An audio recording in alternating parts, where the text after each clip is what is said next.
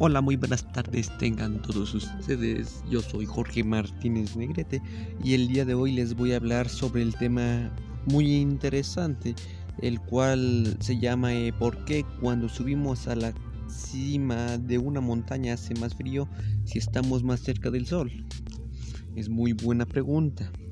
Bueno, pues este es un fenómeno en el cual pues podemos apreciar eh, que se invierte en varios factores, como por ejemplo el calentamiento, el calentamiento de la superficie terrestre, la precisión atmosférica y algo que seguro que les suena familiar, el efecto invernadero.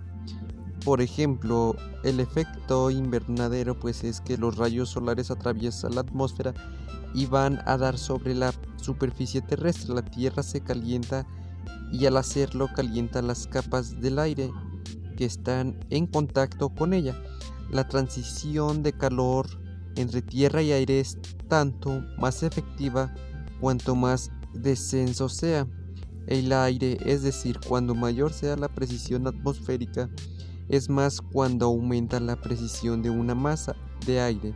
Se calienta y el, y el al revés cuando se expande se enfría, nuestro frigorífico se aprovecha de eso para mantener fríos los alimentos.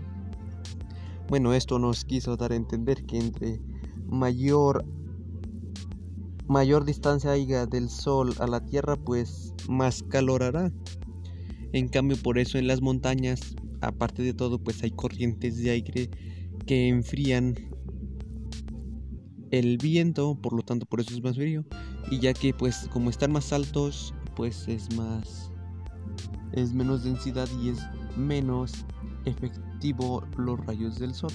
Bueno, espero y todo esto les sea de mucha importancia. Yo me despido en el siguiente episodio. Síganme en mi canal El Trono de los Martínez. Nos vemos ni muy, más bien nos escuchamos ni muy pronto ni muy lejos. Gracias a todos.